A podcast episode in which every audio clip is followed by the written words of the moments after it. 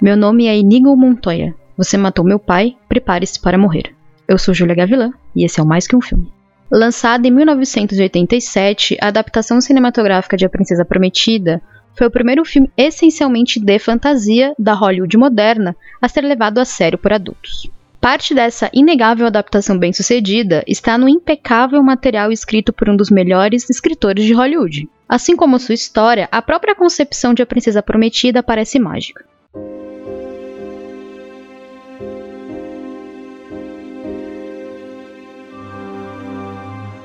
A Princesa Prometida acompanha Buttercup, uma camponesa que se apaixona perdidamente por Westley, um jovem humilde que trabalha na fazenda do pai dela. Juntos, eles descobrem o amor verdadeiro, mas um trágico acidente envolvendo um navio pirata os separa.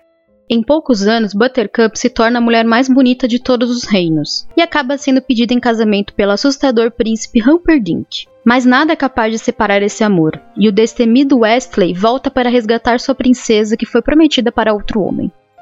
Em sua obra mais famosa, William Goldman explorou várias técnicas narrativas e dispositivos literários, mas uma em particular torna o livro ainda mais fantástico. Nas notas de rodapé, o autor conta sobre como ele conheceu a história original que decidiu se basear. Ali, Goldman compartilha que o seu pai costumava ler A Princesa Prometida para ele em voz alta, tornando o livro seu favorito sem que ele realmente nunca tivesse lido qualquer palavra dele. Quando se tornou pai, Goldman queria compartilhar essa experiência com o próprio filho e começou uma caçada para encontrar um exemplar da história para criança.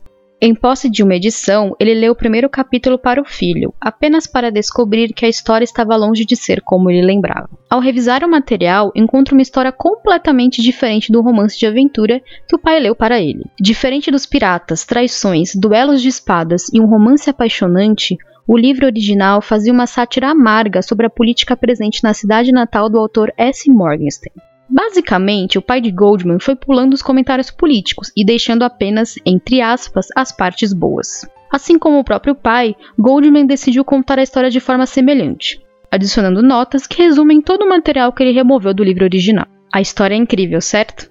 Mas nada disso é verdade. A ideia de A Princesa Prometida nasceu em uma noite que Goldman estava contando uma história de ninar para as duas filhas pequenas. Uma delas queria uma história de princesa, enquanto a outra queria uma história de noiva.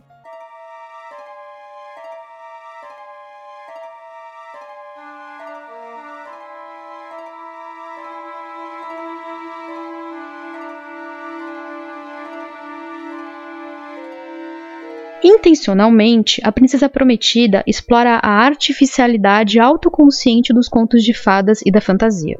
A gênese desse tipo de história essencialmente compartilha conceitos morais de geração para geração, geralmente envolvendo o amor verdadeiro como temática central. Goldman explora e homenageia esse DNA, mas também desconstrói essa herança literária ao contextualizar a ideia de amor verdadeiro. Curiosamente, o reino da fantasia não é o habitat natural do escritor, que veio de um mundo teatral, literário e cinematográfico bastante ligado ao drama. Foi com essa experiência em histórias mais sérias que Goldman criou um conto de fadas bonito, mas quase hesitante sobre esse mundo. E foi essa permanência no mundo real que atraiu o olhar de Carl Reiner, conhecido por seus trabalhos no cinema como ator, diretor e roteirista. Carl Reiner e Goldman se conheceram durante a época em que o escritor estava pesquisando para a obra de não ficção Decision, que oferece um olhar sincero sobre a Broadway naquele período. Ele tinha acabado de receber um belíssimo pagamento de 400 mil dólares pelo roteiro original de Bud Cassidy em The Sunset Kid, pagamento mais alto feito por um roteiro original na época. E um trabalho que lhe rendeu seu primeiro Oscar de melhor roteiro original em 1970. Carl Reiner insistiu que o seu filho Robbie Reiner começasse a ler os livros de Goldman, incluindo A Princesa Prometida. O Reiner filho ficou tão fascinado pelo livro que o considerou uma das maiores experiências literárias de sua vida, dizendo que era como se o escritor estivesse dentro da cabeça dele.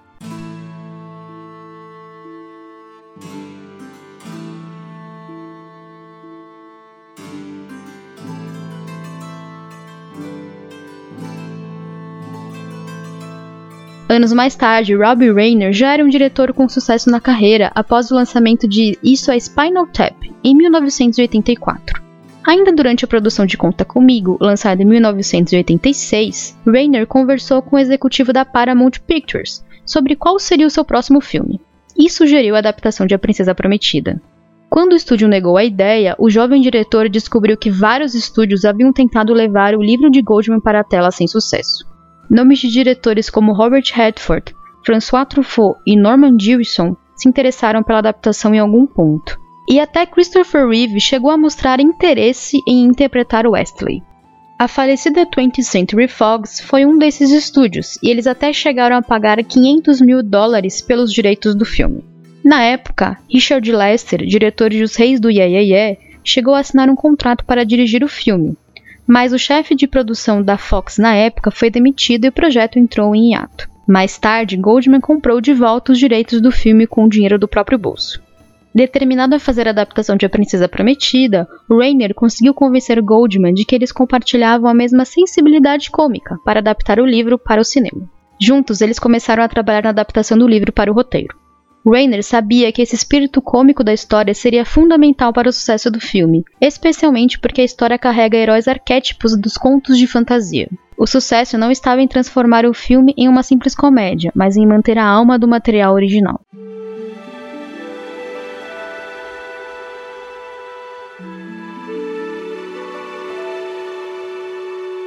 Durante o processo de escolha do elenco, Cary Elwes foi rapidamente contratado para interpretar Wesley, com base em sua atuação em Lady Jane, lançado em 1986. O ator leu A Princesa Prometida quando era criança, mas nunca acreditou que teria a chance de interpretá-lo. O caminho para encontrar a Buttercup ideal não foi tão fácil.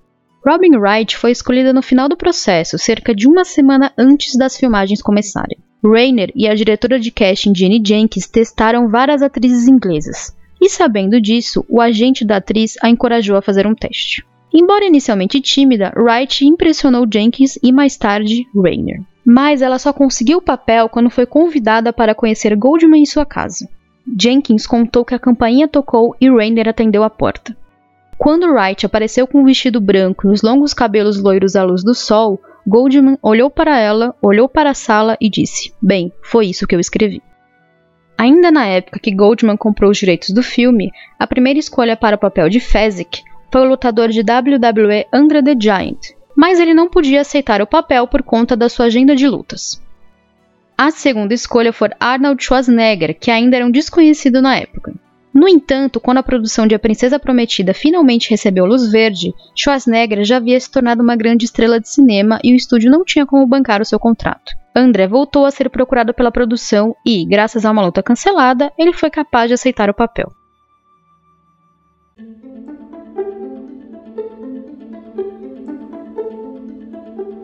As filmagens de A Princesa Prometida aconteceram em várias locações da Grã-Bretanha e da Irlanda no final de 1986. Rainer alugou uma casa na Inglaterra perto das locações e frequentemente convidava o elenco para refeições. Mais tarde, muitos membros do elenco contaram que esses convites ajudaram a criar um senso de família entre eles e, consequentemente, melhoraram suas performances no filme. Para cenas com espadas, Elwes e Mandy Patinkin fizeram aulas de esgrima e realizaram a maior parte das cenas, evitando apenas a sequência de cambalhotas que foi realizada por dublês. Eles foram treinados pelos instrutores Bob Anderson e Peter Diamond, que haviam trabalhado no treinamento de atores na trilogia clássica de Star Wars. Parte do treinamento era que praticassem juntos, para que eles aprendessem a coreografia um do outro para que eles antecipassem movimentos e evitassem acidentes.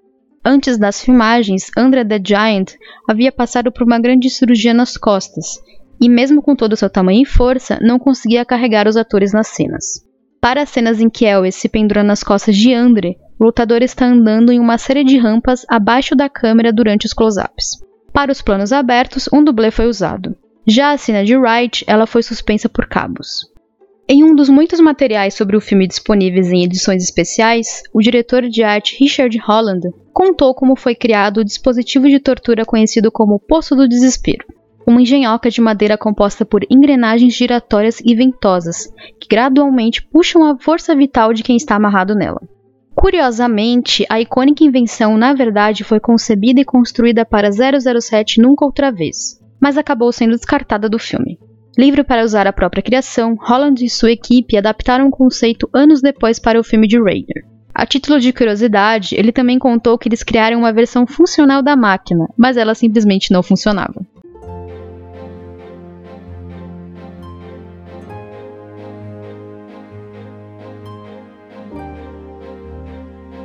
Apesar de A Princesa Prometida não ter sido um grande sucesso de bilheteria, o filme se tornou um clássico após o lançamento em VHS. Diferente de outros universos de fantasia, onde existe um enorme foco na construção de mundo, A Princesa Prometida entrega um mundo reconhecível, que não precisa de grandes apresentações, apenas de personagens com propósitos compreensíveis. Histórias de fantasia não têm a missão de apenas nos levar para um mundo mágico onde tudo é possível, mas especialmente de carregar sonhos eternos que devem ser compartilhados de uma geração para outra.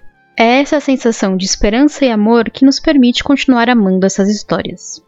Mesmo desconstruindo a tal herança literária dos contos de fadas, o criador Goldman e o executor Rainer mantêm a clássica moralidade dessas histórias com uma camada reconhecível de futilidade. Essa frivolidade dos contos de fadas é completamente e sabiamente abraçada pelo enredo, mas não diminui o impacto de uma trama sobre desistir de vingança e aceitar o amor. Da mesma forma como as tradições orais foram eternizadas na escrita e passadas para gerações, Goldman vai para a origem da fantasia ao colocar um avô lendo para o seu neto uma história. Mesmo que ele não acredite completamente no que está lendo, a fantasia nos permite ter um sonho coletivo, que pode não ser necessariamente sobre o mundo físico, mas sentimentos compartilhados que vão além de um CGI impecável. Eu sou Julia Gavilan e esse é o Mais Que Um Filme. Me siga nas redes sociais para acompanhar o que eu faço por aí e bater um papo comigo. Também siga o feed do podcast para não perder nada e se inscreva no canal para ver mais conteúdo. Até a próxima!